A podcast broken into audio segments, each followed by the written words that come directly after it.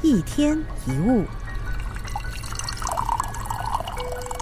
心理学博士亚伯爱丽丝有一个很有名的 A B C 理论。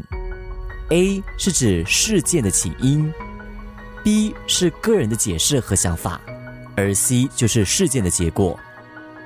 他的理论是，相同的 A 可能会导致不同的 C，而关键就在于 B，也就是我们的解释跟想法。举一个例子，有两户人家，双方的爸爸都是早出晚归，经常加班应酬，回到了家里，孩子多半都已经睡着。其中一户的李太太经常在孩子面前抱怨：“你们的父亲啊，永远都不在身旁，就只知道工作赚钱，对这个家一点责任感都没有。”他的孩子长大之后，只记得他们有一个不负责任的父亲。而另外一户的林太太，对子女说的话就不同了。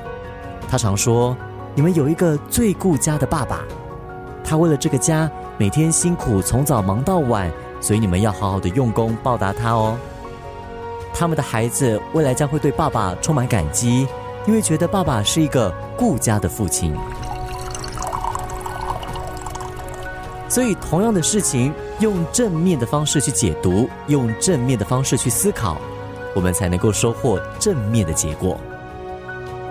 以后跟别人相处，与其想我一定要让每个人都喜欢我，不如想没人喜欢我，我一样也可以活得很好啊。下次做事的时候，与其想我绝对不能犯错，不如想我本来就不可能十全十美。你会发现，跟别人相处起来，做起事来的感觉会截然不同。一天一物。